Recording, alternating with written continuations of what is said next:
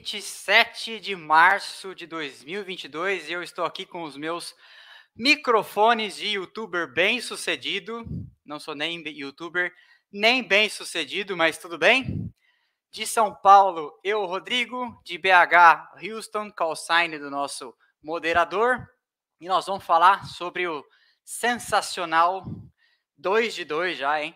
dois finais de semana de duas corridas sensacionais, o sensacional final de semana e a corrida em Jeddah, na Arábia Saudita, que antes de começar, antes de começar a ter corrida, já foi sensacional porque nós tivemos um ataque hora a hora de mísseis contra a cidade de Jeddah, contra uma instalação da Aramco, da petroleira estatal lá, é, que pertence à família a quem pertence o país e a.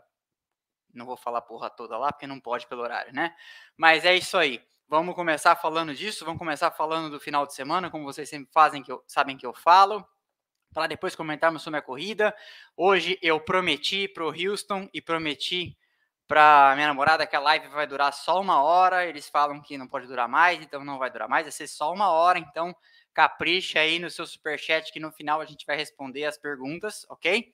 Mas então é isso, não posso durar mais de uma hora que a minha direção de arte direção de conteúdo falou que não pode. Vamos lá, primeira coisa que a gente deve conversar é, bom, eu quero só fazer uma, um esclarecimento aqui. É, nesta semana, agora começamos as lives e tudo, então assim, nessa semana já veio uma cenógrafa aqui, então isso aqui tende a, a melhorar e ficar mais com cara de de um canal decente, tá? Só dando esse esclarecimento para vocês. Mas vamos falar. Primeira coisa sobre o, Jean, o Sebastian Vettel, né? O Vettel aí com Covid ainda não conseguiu produzir um resultado negativo é, de Covid, da presença do vírus no seu corpo, a tempo de começar o final de semana. Aí ficou aquela especulação se o Vettel é, embarcaria a tempo para começar na sexta, e falaram que talvez ele não consiga, só vá no sábado. Aí a Aston Martin falou talvez não faça sentido para o Vettel é, não treinar nos treinos livres e correr, é, fazer o treino livre 3 e a classificação no, no, sábado, sem ter andado na pista, sem ter andado na pista com o carro. E o Huckenberg também, por que ele andaria o treino livre 1 e 2, né? Então aí todo mundo entendeu que faria mais sentido para todos os envolvidos, para a equipe, para o Vettel e para o Huckenberg, que o Huckenberg pegasse o final de semana aí do zero e seguisse adiante. É, e eu tenho cá minhas convicções de que o Vettel, a, a, a julgar por tudo que aconteceu esse final de semana por lá, deu é graças a Deus de não ter que ter ido para a Arábia Saudita. Não sei se vocês concordam, deixe seu comentário aí na caixa de comentários. De qualquer forma, é, quando o treino livre um, tinha acabado de começar com 25 minutos de carro na pista. Essa instalação da Aranco foi atacada é, com mísseis de cruzeiro é, de um movimento lá rebelde contra o governo da Arábia Saudita. Dizem alguns comentaristas do ramo, não sou comentarista, mas dizem alguns comentaristas políticos e entendem ali da geopolítica do Oriente Médio, que é um grupo apoiado pelo Irã. O Irã que tem uma rivalidade é, histórica regional com a Arábia Saudita. Enfim, mas esse aqui é um canal de Fórmula 1. A questão é que o ataque foi a 12 km do circuito e isso colocou em dúvida o prosseguimento do final de semana. Claro que a, a, a intenção de quem moveu o ataque, claro, era chamar a atenção do mundo inteiro, afinal de contas, você tinha um evento global presente no circuito para acontecer e não deu outra, né? Estamos aqui no Brasil no domingo à noite falando sobre um atentado de um grupo que provavelmente muitos de nós, brasileiros médios, jamais tinham ouvido falar. É, e eles agiram e chamaram a atenção. Então, aí começou a especulação de se teria treino livre ou não é, entre o primeiro, o primeiro treino livre e o segundo. Aí Stefano Domenicali e o Ben Sulayen, presidente da FIA, vieram a público confirmar que a programação do final de semana estava mantida, que tudo prosseguiria. Houve o treino livre 2, é, aquela imagem que o Houston botou agora há pouco deu, deixa bem claro a proximidade né, é, do, do circuito da coluna de fumaça da explosão. Você vê que está lá no horizonte, não é o tipo da coisa que foi no outro estado, né, é uma coisa próxima, é, diferente de quem foi para a Ucrânia para ficar 10 horas de viagem do front e falar que foi para lá. Né? Mas é isso aí que aconteceu. Então estava próximo do circuito, é, in range de qualquer ataque de mísseis. Quem atacou com mísseis de cruzeiro a milhares de quilômetros de distância poderia atingir mais 12 quilômetros. Mas enfim, aí, realizado o treino livre, É, dois, eu até vim fazer meu vídeo aqui de passando a régua no final de sexta-feira para comentar sobre é, os resultados na pista e comentar que a Fórmula 1 estava reunida naquele momento do fim de tarde de sexta-feira. É, Fórmula 1, equipes, alguns pilotos, na verdade, vários pilotos, a GPDA, né, a Grand Prix Drivers Association, a Aramco, que é a, a petroleira lá que pertence, como eu falei, à família, e todas as partes envolvidas discutindo se haveria corrida ou não, se haveria prosseguimento do final de semana ou não. E é aqui que entra um detalhe interessante que eu não vi mais ninguém falando, a não ser a mídia estrangeira. Eu não vi mais ninguém falando no Brasil. Pode ser que tenham falado, mas se falaram, eu não vi. Já deixo aqui, é, pontuo que não vi. Mas se alguém falou, enfim, que me corrijam. A questão é: havia a intenção dos pilotos de se insurgirem de não correrem. É, e aí, Parece, e quem, tá, quem deu essa informação é simplesmente a BBC, parece que os pilotos estavam dispostos a não correr, e aí alguém que conhece lá os meandros da política e das leis da Arábia Saudita, etc., disse que se os pilotos se recusassem a correr, eles teriam possivelmente problemas para deixar o país. E eu repito, quem disse isso foi ninguém menos do que a BBC. E enfim, imagina isso, né? E eu acredito que um dos caras que provavelmente teria coragem de falar: ah, é? Então eu vou para o aeroporto quero ver me prenderem, já nem tinha ido para lá, que é o Sebastian Vettel. Esse eu imagino que, que provavelmente foi o, é, teria sido o cenário, mas o fato é que aconteceu a corrida, o fato é que aconteceu todo final de semana, e há vozes importantes por aí na Fórmula 1 dizendo que sim, provavelmente teriam esse problema aí de ser detidos no aeroporto e os passaportes seriam apreendidos e os caras não conseguirem deixar o país. Até onde o pessoal ia levar essa ameaça a fundo, eu não sei, mas o fato é que essa informação circulou e, como eu disse, não era canal de fanfic, não era canal de besteira, era a BBC. Um, um, jornal, uma revista, uma rádio, uma TV, um conglomerado de mídia inglês que é muito respeitado é, mundo afora. Prosseguindo né, nesse tema, é, é, o, o Domenicali e o Benin disseram que é, esperam que para os próximos anos eles possam movimentar aí a mudança é, do cenário político que envolve tudo na Arábia Saudita e, e, e, que um país que até pouco tempo atrás as mulheres não podiam nem dirigir é, avance e ele garante que a Fórmula 1 volta.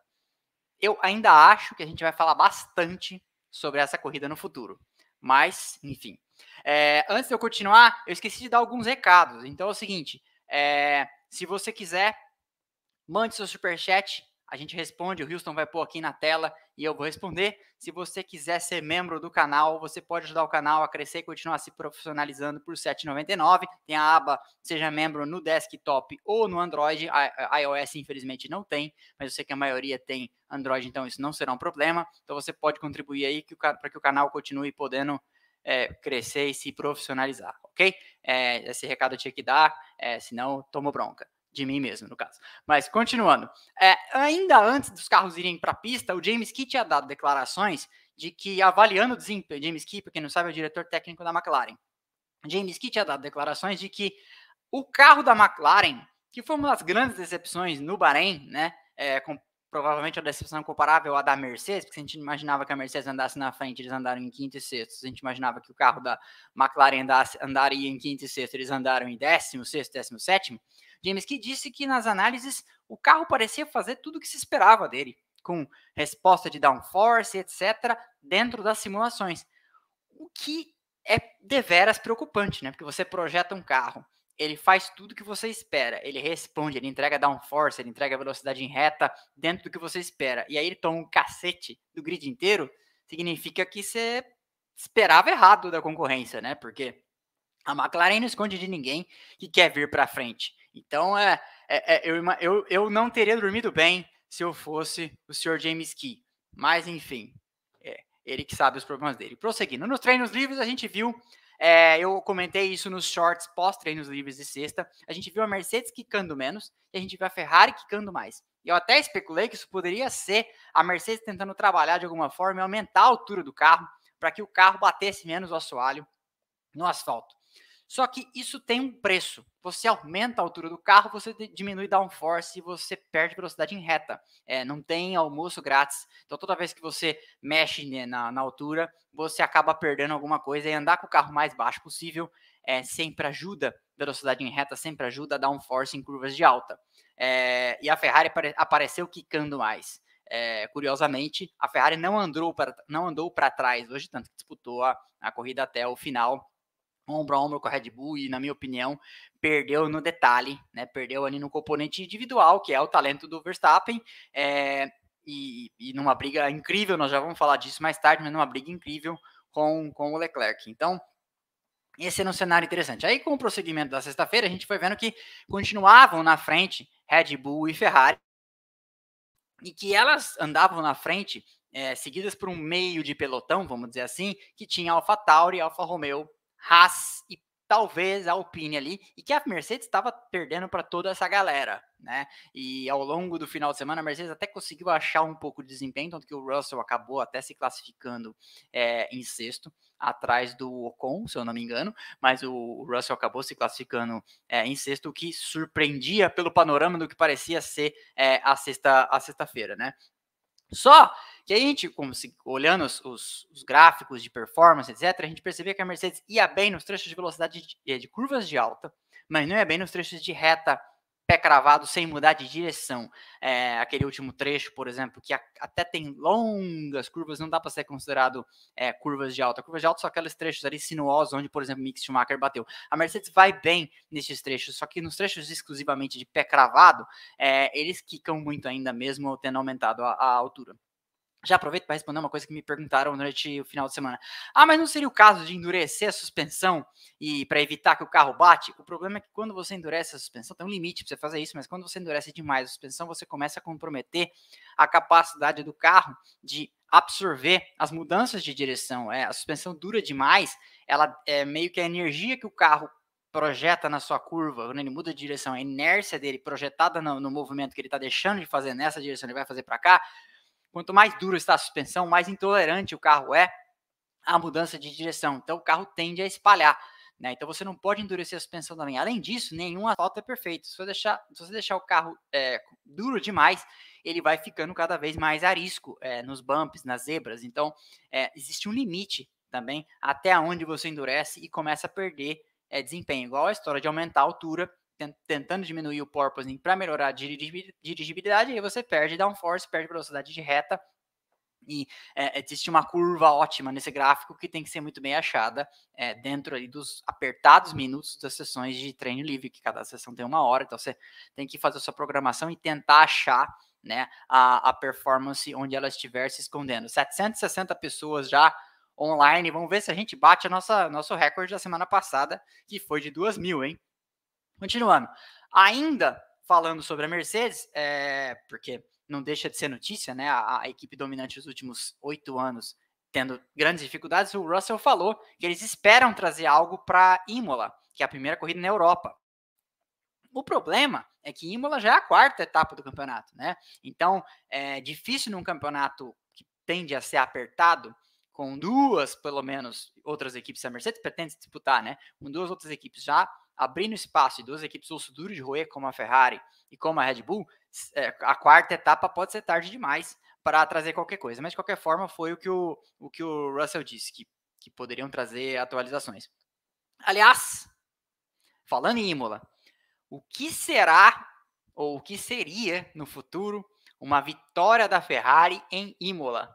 Já pensaram? É a primeira vez em muitos anos, desde a era Schumacher, que a Ferrari chega a Imola com condição de vencer. E Imola é especial porque, apesar do Grande Prêmio da Itália em Monza, Imola é a 40 minutos da Ferrari. Aquela região toda, que um dia eu espero conhecer, aquela região toda respira automobilismo, porque ali perto você tem Misano, ali perto você tem a sede da Ferrari, Maranello, ali perto você tem a sede da Lamborghini, ali perto você tem onde era Minardi, hoje é a AlphaTauri, então aquela região toda transpira automobilismo. Aliás, falando em Minardi, é, um dos eventos que eu sonho em ir é o Minardi Day. Se você quiser, se você tem uma agência de viagem e quiser patrocinar esse canal, a gente vai para Minardi Day se você se você nos levar e eu faço um episódio lá. Mas olha, um dia, mesmo que for do bolso, eu pretendo muito no Minardi Day para ouvir finalmente de volta um Lamborghini V12, um Ferrari V12 de Fórmula 1. Porque não sei se vocês já viram, sigam no Instagram a página do Minard Day. É, um, é uma coisa de sonho. Você vê lá Pierluigi Martini, Ricardo Patrese, é, Luca Badoer, esses caras todos aparecem lá para andar com os carros antigos, o Giancarlo Minardi, Mauro Forghieri, figuras históricas do automobilismo italiano aparecem lá, basicamente em para confraternizar em volta de uma coisa toda que todos nós gostamos, né? Mas é essa, essa história. Imagina o que seria uma, uma vitória da Ferrari em Imola, né? Feriado nacional na Itália. Continuando sobre o final de semana, ainda sobre os treinos livres. A Alpine apareceu com um modelo de side pod muito mais já tendente ao design da Ferrari. É, não sei se vocês repararam que ele tem aquele escavado do lado de dentro, e essa é uma grande questão, né? É, quem vai é, para Max, o conceito de sidepod máximo, que seria o da Ferrari, e agora parece que a Alpine já é a primeira a tentar se adaptar e seguir essa tendência, ou aquele conceito de sidepod mínimo da Mercedes, que até aqui ninguém imitaria um carro que está indo mal, né? É a mesma coisa que eu falei sobre a Ferrari questionando no começo do ano a legalidade do carro da Mercedes. Como o carro da Mercedes não está botando medo na Ferrari, a Ferrari não está nem aí em protestar o conceito do sidepod mínimo, nem a história do retrovisor. Mas eu achei interessante. E além do sidepod escavado, você vai ver que ali embaixo tem uma. Onde eu botei a setinha, tem uma, um, um, conceito bastante a lá corrida maluca, talvez, né? Desse assoalho super escavado com essa parte pontiaguda aí, que claro, não é para furar o pneu de ninguém, mas eu fiz uma, uma referência aqui alegórica à, à corrida maluca, né? Bem, bem, bem interessante. Já prosseguindo na sexta-feira, a Haas foi uma das que foi muito bem no Bahrein e enfrentou seguidos problemas hidráulicos, né? O Magnussen teve uma ameaça de quebra na, na primeira sessão livre e efetivamente quebrou na segunda sessão livre, ficou pela pista e perdeu bastante tempo. Outra que teve é, bastante problemas também nas, nas primeira sessão livre, na segunda sessão livre e hoje na corrida e ontem na classificação foi a AlphaTauri, né, que com o Gasly e o Tsunoda teve problemas de frição, né, que é, é o engate da, onde a transmissão pega para para rodar o carro para frente, teve problemas de frição, teve problemas de transmissão, teve problemas de unidade de potência, é, com o Tsunoda na primeira sessão, com o Gasly na segunda sessão, com o Tsunoda na classificação, é, Tsunoda não conseguiu nem largar hoje, né? Então é, isso vai acabar se refletindo aí depois.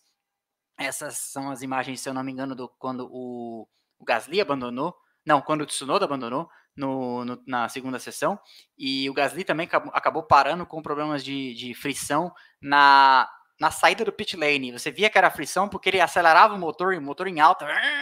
E gostaram do barulho do motor, né? O motor em alta acelerando e você via que ele estava soltando a embreagem e o carro não, não entregava. Não, seria potência suficiente para ele sair patinando e ele nem saía do lugar. Então você via, não sou mecânico nem nada, mas era claramente o problema de, de frição. Não estava vendo ali a transmissão da potência do motor para as rodas. A AlphaTauri brigou com esse problema o final de semana inteiro e isso vai se refletindo no campeonato de construtores. A gente já vai falar disso já já. Com, na continuidade ainda nos treinos livres, Leclerc e o Sainz buscando o limite, que é engraçado, né? Há poucos meses atrás eles correram nessa pista, mas os carros eram completamente diferentes. Tanto que você viu um festival de saídas da pista nas primeiras duas sessões livres, o pessoal buscando o limite do carro naquela pista, né? Até porque o circuito teve algumas pequenas alterações em alguns lugares que ele foi alargado. Mas é, o Sainz e o Leclerc acharam o muro na segunda sessão é, acho que foi na segunda sessão, agora não me lembro mais. Mas eu acho que foi na segunda sessão livre. Acharam o muro Leclerc com mais gravidade. O Sainz só deu uma relada acabou não tendo problema. E o Leclerc achou o muro. Foi quase no mesmo minuto de sessão. Os dois na pista, os dois acharam o muro. E foi, uma, foi um momento ali que o Leclerc voltou arrastando o carro para a garagem. Continuando ainda, né? É, já chegando na, na, no final da sessão, o drama começou quando tchara, o Latifi bateu, é, causando tumulto. Não, não é esse acidente do Latifi.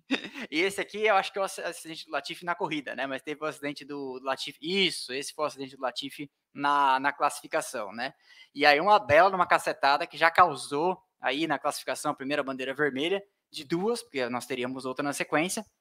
E ainda no Q1, o Hamilton ficou fora do Q2, né? É a primeira vez em muito tempo, e acho que desde 2017 em Interlagos, que o Hamilton não passa para o Q2, ficou no Q1 é, reclamando muito de equilíbrio do carro, e deve ter sido mesmo, porque ele falou foi uma, uma opção que a gente fez de acerto, esperando resolver os problemas, e hoje cedo eu até especulei que poderia ser que o Hamilton é, saísse do box, mexesse no acerto, é, porque você, quando você mexe no acerto do carro, você rompe com a regra do regime de parque fechado, e rompendo com a regra do regime de parque fechado, você tem que largar, você perde sua posição de classificação. Né? Mas o que aconteceu? O Hamilton foi fora, o Latifi causou essa bandeira vermelha, e esses acho que foi, foi, foi, foram os principais dramas do Q1. E no Q2 não tem como não falar da estampada que o Mick Schumacher deu. O Mick Schumacher que não vamos é, nos excusar de dizer, né? O Mick Schumacher vem agora correndo mais sob pressão, uma vez que ele agora tem uma régua muito alta, né? O Magnussen é um cara 30 vezes mais experiente que ele. O Magnussen sempre foi um cara veloz. Eu falo isso desde lá da época da aventada contratação do Pietro. Eu falava, o Magnussen é um cara veloz. Teve gente que veio falar que não, mas não se nega. O Magnussen já fez muita besteira, mas é um cara veloz. Então a régua no Mick Schumacher nesse ano é muito diferente da do ano passado, que é praticamente, como diz o ditado popular, né, bater em bêbado, porque o Mazepin é aquela coisa, chegou na frente, chegou na frente do Mazepin, chegou atrás, chegou atrás do Mazepin, aí, que, que aí é muito ruim, né? É, e aí aconteceu?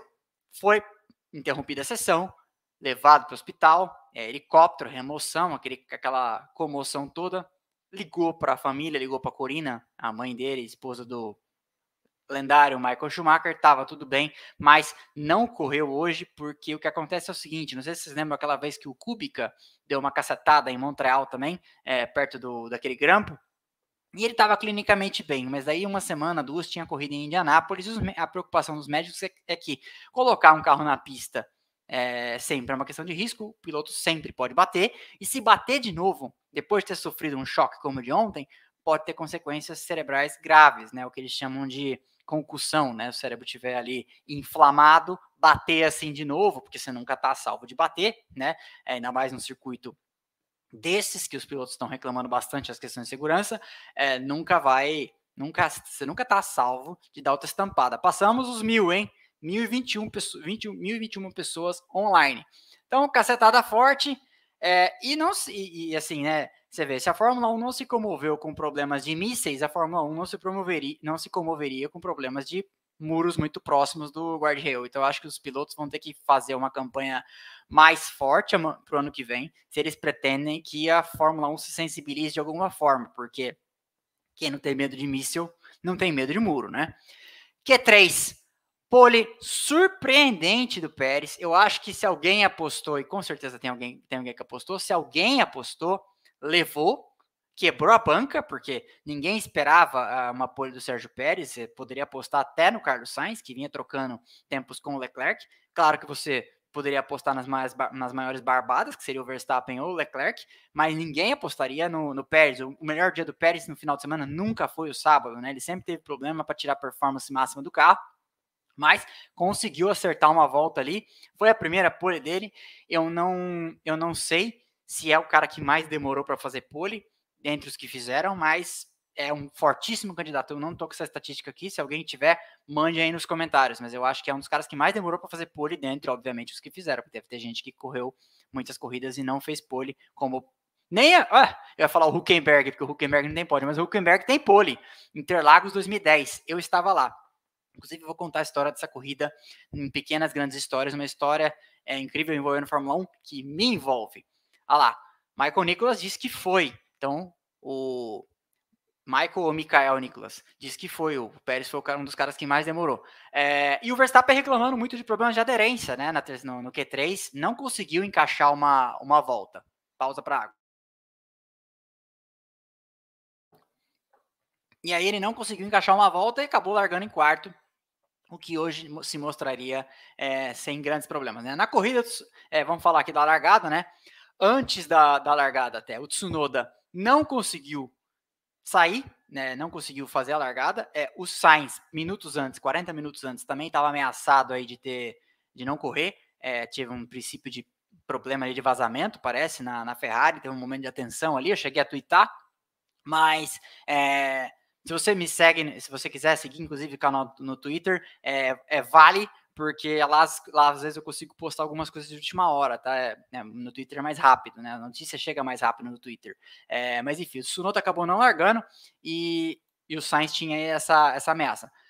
Na largada, boa largada do Pérez, boa largada do Verstappen, foram para cima das duas Ferrari, né? O Pérez conseguiu manter a ponta, o Verstappen conseguiu passar o Sainz e se livrar dele, porque isso era crucial ia determinar o rumo da corrida. Eu acho que se ele não passasse o Sainz ali no começo, apesar de tudo que aconteceu, apesar de safety car tudo, eu acho que se ele não se livrasse do Sainz ali na primeira na curva, ele possivelmente, porque o pelotão vai se dividindo, né? Ele possivelmente poderia cair é, na turma que marca, não na turma que é marcada da, da estratégia Ferrari com dois carros ali entre os dois Red Bull poderia é, armar o bote. O Zou também foi outro que largou, foi um, foi, um, foi um que largou mal com o mesmo problema do Bahrein. Embreagem patinando, né? O carro não conseguindo entregar a potência depois que partiu. Eu até imaginei que ele fosse ter problema nos pits, mas é, conseguiu superar. Vi entrevista do Bottas pós-corrida ele falando que eles estão tendo esse problema, são problemas eletrônicos é, e enfim, de superaquecimento no motor também, quando o Bottas for falar da, da, saída, do abandono do Bottas, eu falo sobre isso. Mas o Zou teve uma, mais uma vez, uma largada ruim, e engraçado, né, porque ele chegou em 11 primeiro. Se tivesse largado bem, talvez a Alfa Romeo tivesse pontuado de novo, com o Zou pontuando seguido, duas corridas seguidas, né, é, azar dele que acabou não, não, não conseguindo. Com, na, na sequência, é, a gente viu o Russell partindo para cima do Ocon na volta 4, e conseguindo fazer a, a ultrapassagem, e a transmissão é, viajando, não sei se vocês repararam isso, a transmissão viajando em mostrar o Hamilton brigando lá atrás com o Ricardo, sendo que você tinha os quatro da frente trocando volta mais rápida entre si, uma disputa feroz ali pela frente, e a transmissão mostrando o Hamilton. É, eu não entendi isso, tá certo que ninguém estava em posição de se ultrapassar, mas justo na semana em que eu postei um vídeo sobre é, a transmissão, contando detalhes de como que é a transmissão na, da Fórmula 1, inclusive se você não viu, vale ver, é o episódio número 55, eu conto como que é feita a transmissão da Fórmula 1 e como as imagens são geradas e chegam e chegam aqui pra gente no nosso sofá e, e, sempre uma, uma curadoria de imagens, né? As imagens são sempre muito pertinentes, mas hoje eu achei que não eram muito pertinentes. As imagens do Hamilton disputando posição com o Ricardo, enquanto os quatro da frente estavam sentando pau e o Sainz seguia o Verstappen, o Verstappen seguia o Leclerc é, tão de perto, né? Aí começou um momento muito divertido da disputa interna da Alpine com o Ocon e o Alonso. E olha, e olha, eu vou dizer uma coisa, eu fiquei admirado, porque o Alonso não chorou no rádio nenhuma vez, né? O Alonso que é um cara sempre muito verborrágico, né? Sempre bem bocudo para reclamar de companheiro de equipe, etc. Tiveram uma briga feroz, limpa, é, o Tomar Zafnauer é, arrancando os cabelos no pit wall, mas eles não se relaram. Depois eu vi a entrevista pós-corrida, o Ocon falando isso, falou, foi duro, mas a gente não se tocou.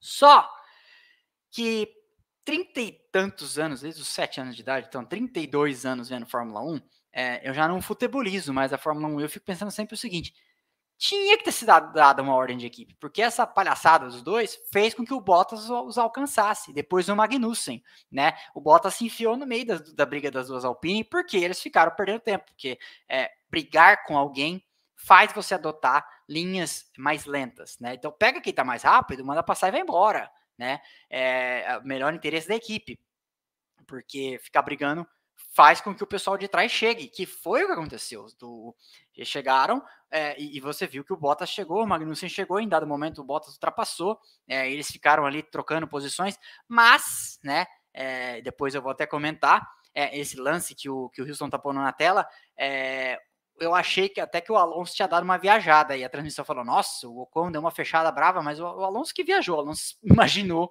que o Ocon ia deixar espaço para ele ali, e, e não deixou, né, tanto que ele nem reclamou no rádio. É, mas ele, o Ocon falou depois da corrida: não, a gente vai conversar, mas eu acho que a gente não tem que mudar nada. Foi hard racing, mas não foi unfair racing, né? Então, tudo, tudo em ordem. Mas no fim acabou sendo ruim porque a, a Alpine acabou não, não pontuando com, com o Alonso. Prosseguindo, aqui eu tomo uma água, peraí. Quando eu tomar água, vocês tomem também, hein? Tem um, eu já falei para vocês, tem um seguidor que vive falando para mim, tome água, alimente-se bem. Nem a minha mãe faz isso, não sei o que esse cara quer. Mas enfim, continuando. Daí, como eu falei, o Bottas passou o Ocon, né? E aí passou o Ocon e o Magnussen veio chegando e a gente chegou na primeira rodada de pitstops. A TV não falou e acabou talvez o, o safety car até distraindo todo mundo, mas eu acho que a Ferrari deu uma blefada para cima da Red Bull e levou o Sérgio Pérez ao pit stop. Não que a Ferrari tenha bola de cristal e pudesse antecipar que ia acontecer um safety car, mas você pode reparar que vem o rádio. É, ele fala pit, pit to overtake, né? Entra no pit para ultrapassar e aí a Red Bull cobre o undercut e quem vem atrás sempre tem né, a, o privilégio de ver o que, que o da frente está fazendo. O Pérez ia na frente. Primeiro, eles falam pit overtake, a Red Bull cobre o undercut que o, o Leclerc ia dar, chama o Leclerc, chama o Pérez, o Leclerc passa reto e não entra nos boxes e dá a sorte de ter um, um safety car. Mas eu acho que ele percebeu que ele tinha é, pneus melhores e nós temos que levar em consideração que nesse ano o undercut está um pouco mais complicado porque antigamente, até o ano passado, os pneus é, saíam do cobertor elétrico a 100 ou 110 graus, eu não lembro.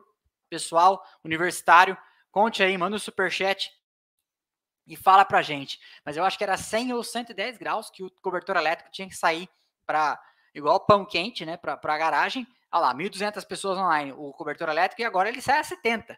Então o undercut ficou mais complicado, porque não é mais aquela coisa certeira que você já vai sair andando no ritmo de quem não parou na primeira volta, andando até mais rápido. Né? Então, quando, olha lá, 100 graus, Roberto Ferreira dos Anjos disse. Então, quando você tem essa.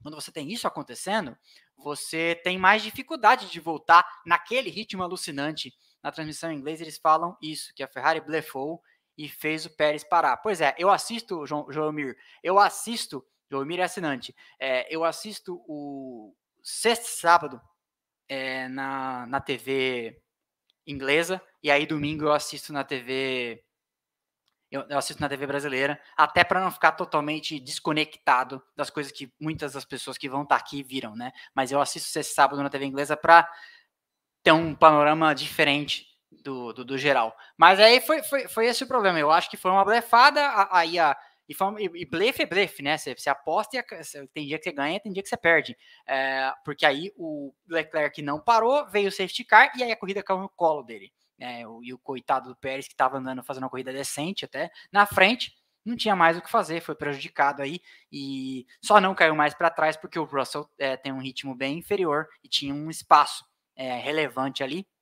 E aí, com, com o safety car, ele acabou voltando para quarto. Mas, continuando, no depois do safety car, é, só, só comentar também, né? Ainda do, do safety car. Latifi sem o Mazepin, fica claro que o Latifi é o pior piloto do grid é, por bastante, né? É, é apagante, é bonzinho, é um cara super simpático, etc é, mas é, realmente é o cara que destoa ali, né? É, e aquela coisa, eu tinha, nos primeiros dois anos, eu tinha dado, primeiros dois anos, no primeiro ano passado, eu tinha dado os créditos, falei, não, calma, vamos ver o Latifi, porque o Stroll no primeiro ano era muito ruim também.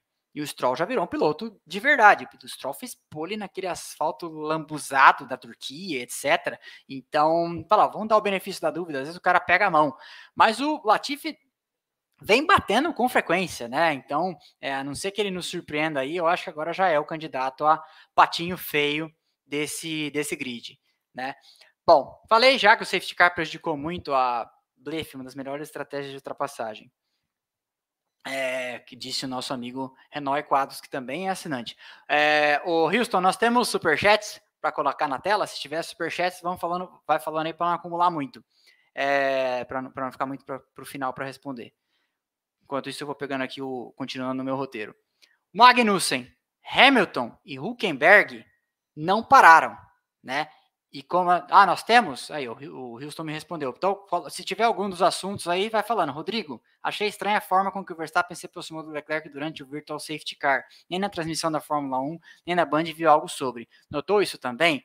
Então, eu estou gravando um episódio que vai ser tipo um glossário de termos da Fórmula 1.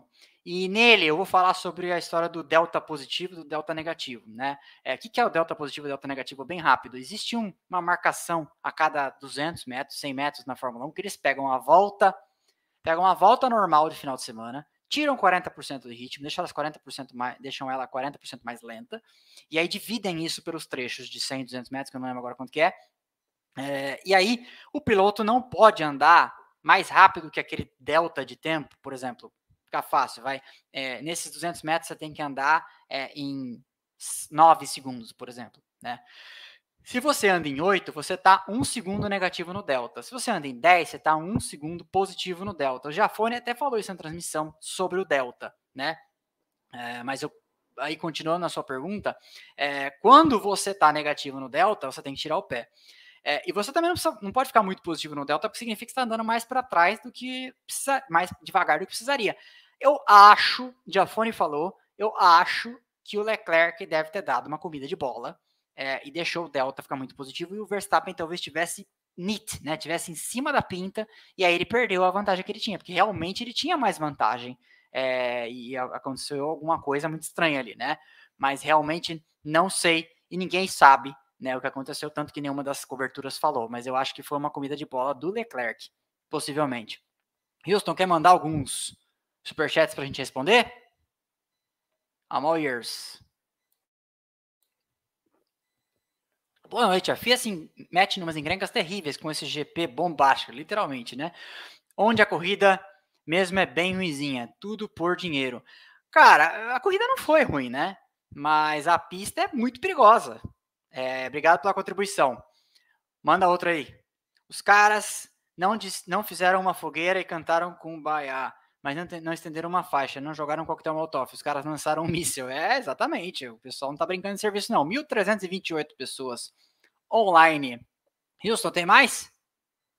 Mercedes pode usar os sidepods de Barcelona?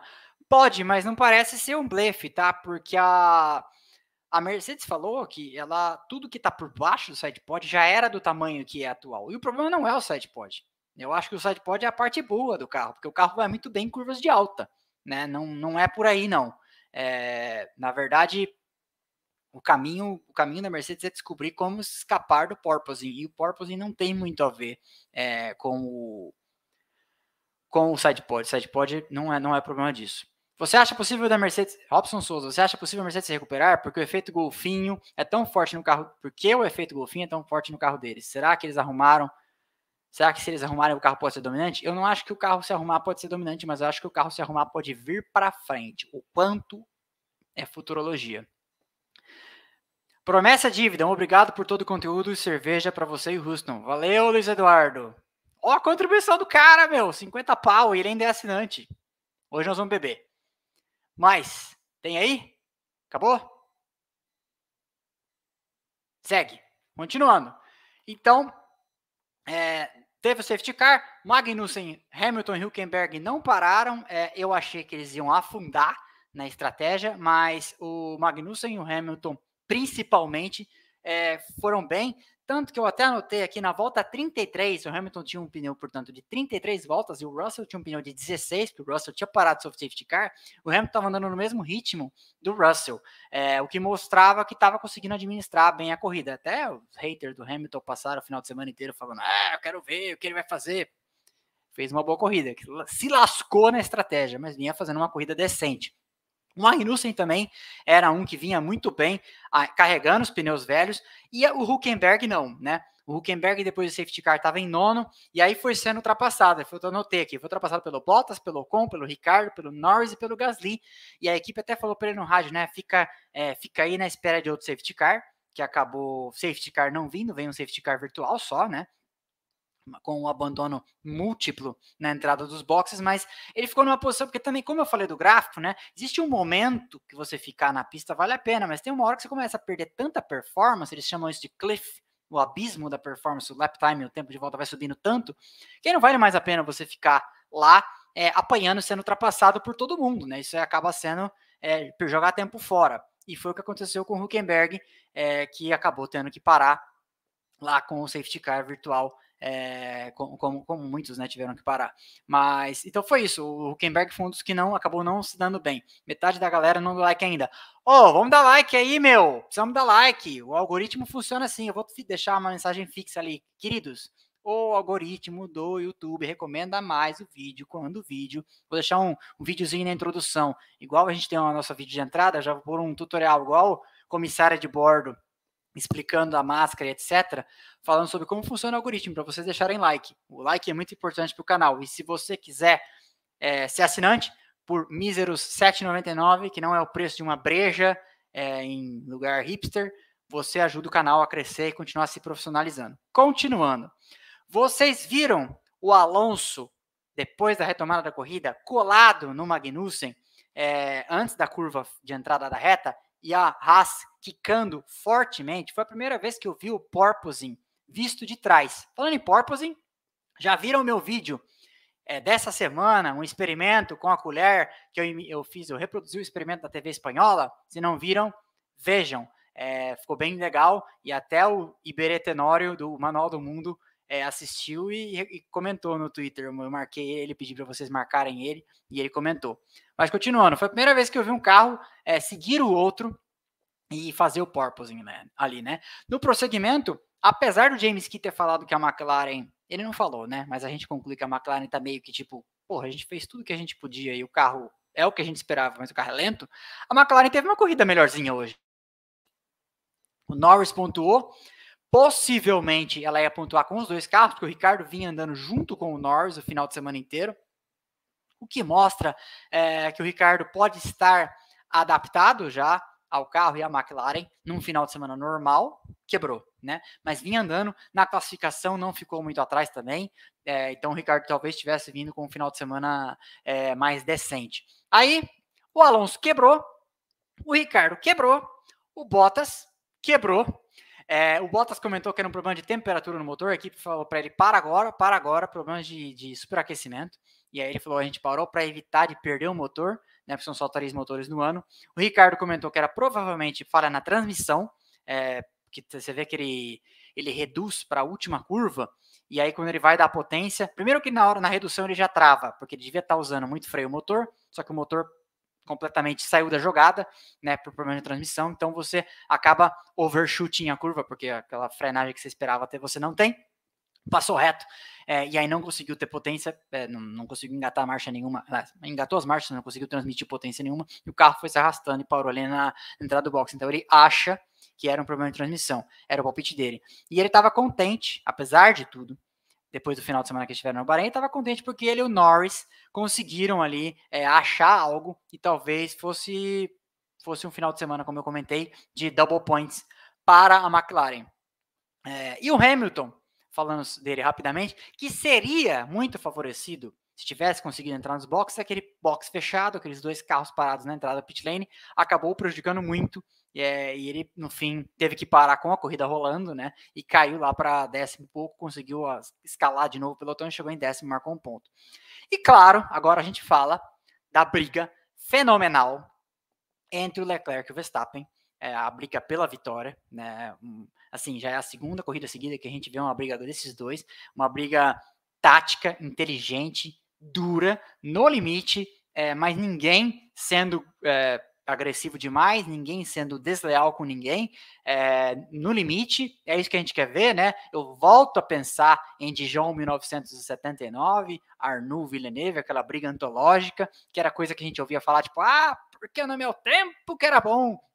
Tá tivemos uma belíssima briga, pelo segundo grande prêmio seguido, duas equipes, né? O pessoal brigando para valer. É, eu torço muito para que pelo menos McLaren e Mercedes se achem, porque eu acho que essa briga pode melhorar na frente ainda. Leclerc está surpreendendo pela frieza, pela inteligência? Eu acho que sim, Luiz Eduardo. É, eu tô achando, eu, eu, eu acho que o Leclerc está se mostrando um cara mais cabeça fresca que o Verstappen e que o Hamilton. Ele é, eu dos três eu não acho ele o mais veloz. É, mas os três ele me parece ser o mais cool, o cara que consegue pôr a cabeça no lugar e raciocinar. Matheus acabou de se tornar membro. Bem-vindo, Matheus. Matheus, fique sabendo que amanhã já sai episódio. O pessoal que assina, assiste o episódio em Premiere, tá? Então, o episódio de, de terças para os assinantes sai na véspera. Amanhã já tá, tá, tá quase pronto o episódio. É, eu dei spoiler, falei que é sobre uma briga de paternidade na Fórmula 1. Sim, exatamente isso que você ouviu falou. Você ouviu falar? Dois engenheiros disputando a paternidade de um filho muito célebre e muito famoso é, de nós para nós brasileiros, muito querido para os nossos torcedores brasileiros. Então, essa briga fenomenal do Leclerc com o Verstappen, como eu falei no limite, como eu falei, leal, dura, é, os dois ali usando o regulamento ao limite, né, não querendo pegar o DR, é, não querendo passar na frente na linha do DRS para dar o poder dar o pedal reto e ultrapassar e etc. É muito inteligente da parte dos dois, se a regra manda, é, acaba sendo uma, um efeito colateral do DRS, que pode ser que o DRS acabe um dia, né? Os mais puristas gostariam que ele acabasse, mas acaba sendo um efeito colateral, por que não, né? Dessa regra que existe desde 2010 e que a FIA cogita que acabe um dia. Né, mas eu acho que nesse momento não pode acabar ainda não, porque sem DRS talvez a gente tivesse menos brigas. É, tem, talvez sem DRS a gente, isso não tivesse acontecido hoje. É, mas, de qualquer forma, foi uma briga muito interessante. É, e até comentar aqui que na semana passada, é, o Leclerc estava se deixando ultrapassar na curva 1 no Bahrein, porque ele sabia que pegaria, né, ele freava bem antes, o Verstappen passava ele, tanto que o Verstappen parece já ter aprendido a lição, pegava o DRS para ele e passava na segunda retinha lá do Bahrein, é, antes da curva 4, eu acho, é o número daquela curva. 1, 2, três, quatro, é, quatro lá no, no Bahrein. E o Verstappen, alguém já deve ter dado a toque nele, né? E o Verstappen aprendeu, para esse final de semana já veio com um repertório adicional aí de, de espertezas de manobra. É, e aí, só fazer um comentário aqui provocativo, porque vocês sabem que esse canal gosta de fazer isso. Essa velocidade assombrosa da Red Bull em retas no Bahrein, na terceira tentativa do Verstappen, aquela uma que ele passou reto, que ele quase perdeu a curva, que ele travou, o Verstappen começou a reta 50 metros atrás do, do Leclerc e chegou junto na freada. Imagina se esse motor fosse da Mercedes, o que, que ia ter de especialista so, de sofá aqui, é, com PHD em motorização de alto desempenho, falando sobre o motor ilegal da Mercedes, né? Mas como é da Red Bull, pode. É, e eu não estou falando que o motor é ilegal, porque eu tenho bom senso, não tenho dados, não posso levantar suspeita contra ninguém. Mas as pessoas gostam de, de falar mal de especificamente alguns. Renault 4 Superchat. Revendo as últimas voltas do GP, só a câmera do Max, nítido que é uma volta antes de terminar Virtual Safety Car, aos poucos ele tirou dois segundos de diferença. Caxias do Sul, Rio Grande do Sul. Obrigado pelo Superchat, Renault, que também é assinante. É, vou reassistir essas voltas e vamos ver se, se, se você tem razão. Fernando Nunes virou membro. Bem-vindo, Fernando Nunes. Continuando, então. Vitória do Verstappen né? Uma grande vitória. Ele se recoloca no campeonato depois daquele abandono. Estamos quase batendo 1.400 membros, é, 1.400 pessoas online. Vitória do Max Verstappen, segundo lugar do Leclerc. Eu acho que em dado momento ali, Renan Brandão também virou membro. Eu acho que em dado bem-vindo, bem-vindo Renan. Eu acho que em dado momento o Leclerc até pensou: bom, o campeonato tem 23 corridas, esse segundo lugar está excelente. O cara zerou é, não vamos também meter os pés pelas mãos, né? Isso é, isso é uma coisa muito importante. E aí, é, vocês repararam na bandeirada o que, que o Sérgio Maurício falou? Na semana em que o senhor Givaldo Alves tornou-se conhecido pelo Brasil inteiro, que falou sobre uma mão no volante e uma outra mão no carinho, né? Acho que foi algo disso. Ele falou que o Max Verstappen cruzou a linha de chegada, uma mão no volante, outra mão no capricho, né? Foi isso que ele falou. O Sérgio Maurício fez uma referência ao morador de rua. É, Renato Henrique pergunta, Renato Henrique, que é membro. Sim, ele fez uma referência ao senhor Givaldo Alves. Ele tem nome revoltante. muitas reportagens não dão o nome do cara, né? Só chamam ele de morador de rua. Muito feio isso. O cara é um ser humano como todos nós. Mas aí, é, o senhor Givaldo Alves deu entrevista essa semana e mostrou-se mais articulado que muito aspirante à terceira via aí, viu? Eu votaria nele. É, mas prosseguindo. Ocon e Norris na última reta, o Ocon deve ter trauma dessa última reta de Jeddah, né? Na última reta disputando o sexto lugar, dessa vez o Ocon levou a melhor, né? A McLaren podia ter feito um sexto, mas acabou fazendo um sétimo, porque o Ocon fez uma ultrapassagem aí na, na última, ali na, no, no como é que chama? No jockey, eles falam, na marca final, né? Fez uma ultrapassagem no final. Então, é isso aí. Vitória do Verstappen. É, o, o Houston, eu não consigo ler. É 1 hora 24 minutos, 19, né? Acho que é isso. É, e aí, segundo Charles Leclerc, terceiro, Carlos Sainz. Resultado excelente para a Ferrari. Eu já vou falar sobre os construtores. Sérgio Pérez é o quarto. É, acabou aí tendo um gosto amargo, né? Ele estava bem chateado no pós-corrida, é, porque pô, a corrida era dele, né? Tava, tava andando bem. É, e acho que a Red Bull talvez invertesse as posições, mas talvez ia ficar muito chato também inverter as posições tão cedo. Eu não sei como é que, as, como é que são as regras lá dentro. Sérgio Pérez, o quarto. George Russell, o quinto, marca 10 pontos. Está na frente do Hamilton, né, no campeonato. Por que não? Ocon é o sexto, marca 8. Norris é o sétimo, marca seus 6 e tira a McLaren ali daquele desespero de dar zerada, né? Atrás desse monte de gente. O Gasly é o, é o oitavo, marca 4. Magnussen é o nono, marca 2. Magnussen, que homem? Saiu do INSA para a Fórmula 1 e marca pontos em duas corridas seguidas. E o Hamilton acaba salvando ali um pontinho e é o décimo. O Anil Joe poderia ter pontuado de novo, como eu estava comentando no começo. Huckenberg, 12 apesar da estratégia desastrosa aí, ficou muito tempo na pista, mas aí acabou que o safety car juntou todo mundo, ele teve a vantagem e chega na frente do Stroll, né? Isso é complicado, né? Mas tudo bem. E aí o Albon e essa galera aqui já não conclui. Albon, Bottas, Alonso, Ricardo, Latifi e Tsunoda. Eu não tinha comentado, porque eu achei que já as coisas iam melhorar, mas mais uma Race of Attrition, né? Mais uma corrida de muitas quebras. Você vê aí, é, tirando o Latifi, todo mundo quebrou, né? É, o Stroll, Albon, Bottas, Alonso, Ricardo e Tsunoda que nem largou. É, muitas quebras num, grid de 20 carros, é um percentual alto esse número de gente quebrando, né? De qualquer forma, é, continuando aqui, o Houston, bota a pontuação pra gente de, de pilotos. Isso aí.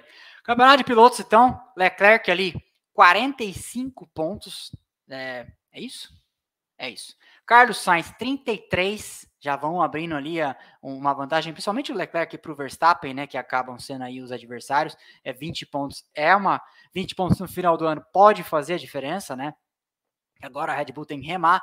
O Russell 22, olha o preço, ó, olha o preço de um abandono. O Verstappen quebrou zerou. O Russell tem um carro bem inferior e está com 22, é só 3 pontos de diferença. Então olha como custa caro um abandono, né?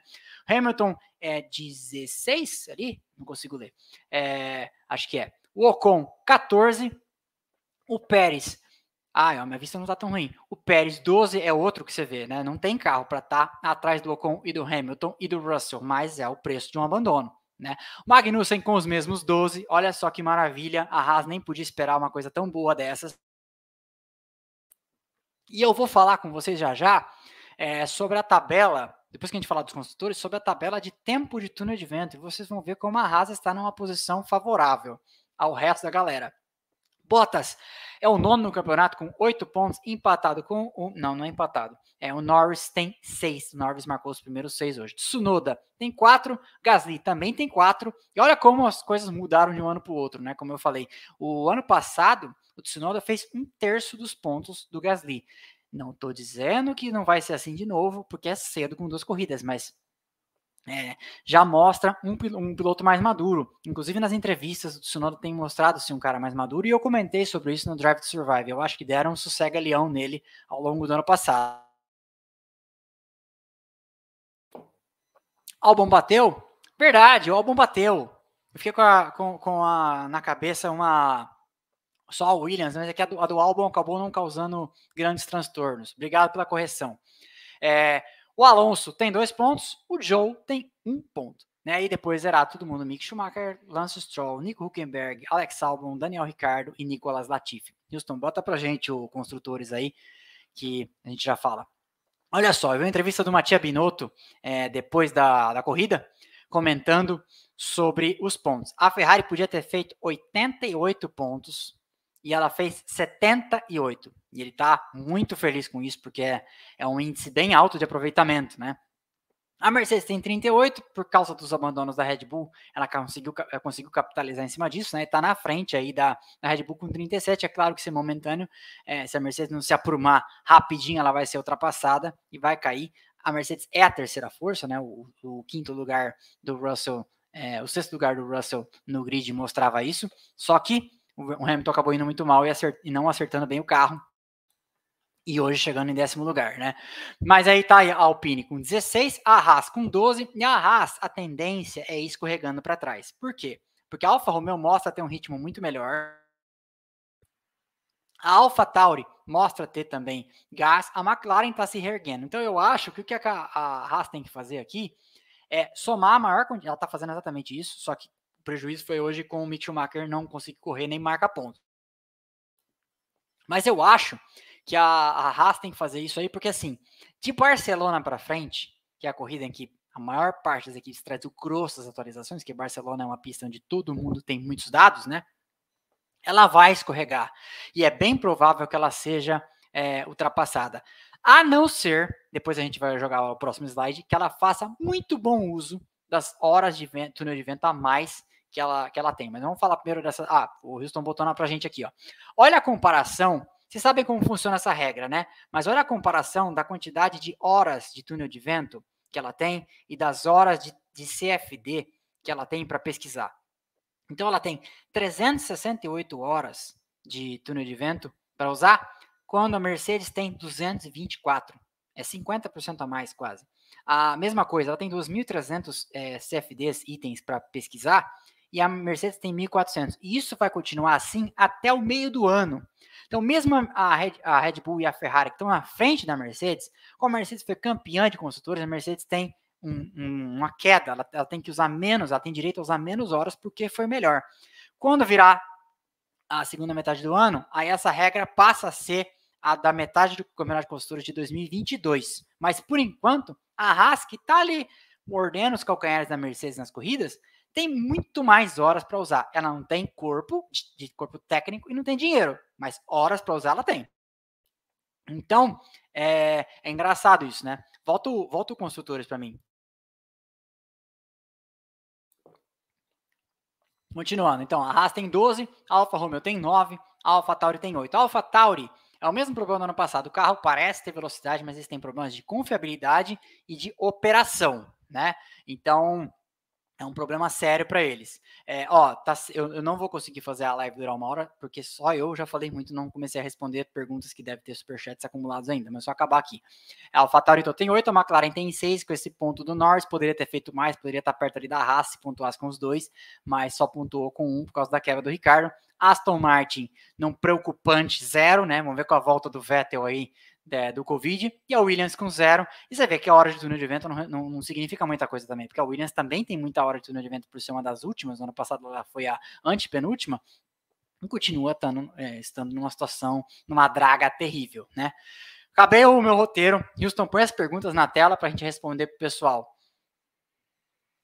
Show até acabar os comentários de Vamos lá. Quem foi pior hoje? Corinthians ou Mercedes? Cara, eu não vi o, o Cauê Bocato, eu não vi o jogo.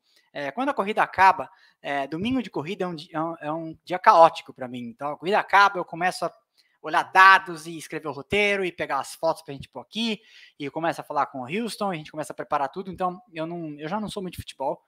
Claro que tem o time, não é o Corinthians, evidentemente. É, mas se, quem foi mal? A Mercedes foi mal. Aí eu deixo para vocês responderem na caixa de comentários. Quem foi pior? Mercedes ou Corinthians? Manda a próxima aí, Houston, se tiver. Rodrigo, Eduardo Costa. Rodrigo, você acha que as equipes com motores Mercedes podem estar com um mapa mais conservador, explorando confiabilidade, ou os carros são ruins mesmo? Uh, te marquei no Twitter do Chris Midland, eu vi que você me marcou. Eu acho que é um pouco das duas coisas. É, se eu tinha falado isso na live passada, eu acho que os pilotos Mercedes, as equipes Mercedes estão andando com um mapa mais conservador, sim, mas uh, se, se a Mercedes tem um carro melhor que elas, né? A Mercedes tem um carro melhor que a Aston Martin, tem um carro melhor que a Williams e tem um carro melhor que a McLaren, claramente. É, então, assim, pode ser sim uma recomendação do fabricante para andar com um mapa mais conservador, porque eles podem dar um problema de confiabilidade. Mas a gente não viu quebras, né? Porque quem está com problema de confiabilidade, mesmo andando num mapa mais conservador, quebra. A não ser que a Mercedes seja muito cautelosa e previdente, né? Mas eu tinha falado sobre isso na live passada, mas a gente nunca vai saber, a gente só pode especular. É uma das possibilidades, sim. Curto e grosso. Mercedes poderá reagir? Hum. Sim. Parabéns. Obrigado, Pedro Costa. Tem mais? Thales Land Landgraf. Houston, por favor, veja aí com o Rodrigo qual o conhecimento dos pilotos a respeito dos motores. É possível Bottas ter levado informações do motor Mercedes para a Ferrari? Uh, não há tempo. Não há tempo, porque o motor já vinha sendo produzido e construído nos últimos anos, né? Então ele pode ser que ele contribua para a próxima geração de motores. Next. Poderia explicar a regra para usar o DRS? Poderia. É simples. Tem uma linha branca de detecção antes da reta. Quem passar atrás tem direito de usar o DRS passar menos de um segundo atrás. Basicamente é isso. E em circuitos que tem mais de um lugar, é a mesma coisa para mais de um lugar. Fábio Salvador Bahia, assinante. Afinal de contas, o que há com a Mercedes? Assoalho, motor, aerodinâmico ou tudo junto? Um pouco de tudo. O que mais? Luiz Fernando Galvão, por que o pit stop do Hamilton não colocaram pneus macios? Faltava 10 voltas.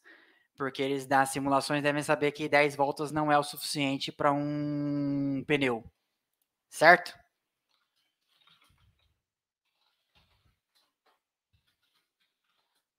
Tem mais, Houston? Rodrigo, boa noite, assinante. Cauê Bocato, assinante. Você acha que a Alpine vai virar uma baita disputa entre Alonso e Ocon ou logo eles voltam a jogar em equipe? Abraços de Los Angeles. Ó, o cara. É, olha, por bem da equipe, eles não deviam brigar muito, né?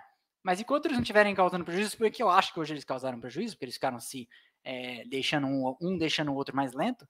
É, mas enquanto, enquanto ninguém bater, né? Tá tudo certo.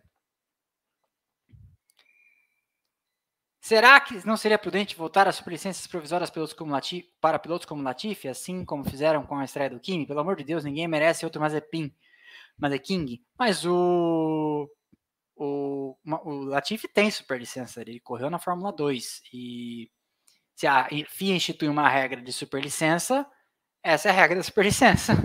E ponto final. Não dá para mudar no meio, né? Nem aplicar o regulamento pela metade. Tu é João Paulo, Rodrigo. Tu é, tu é de onde, Rodrigo? Do Rio Grande do Sul? Não, eu sou de São Paulo. Olha o meu sotaque, interior de São Paulo. Tem mais, Houston? O Ricardo já estaria em uma queda de rendimento na carreira? Não, não acho. Henrique Cavalcante. Você acha que a Red Bull tem vantagem na Austrália? Eu acho que. Eu acho que quem andou bem aqui vai mandar bem na Austrália, porque a pista nova em Melbourne, que é a mesma pista, mas ela sofreu algumas alterações, ela já estou respondendo a pergunta do Pedro Vanucci aí, ó. Eu acho que quem foi bem em Jeddah vai bem em Melbourne.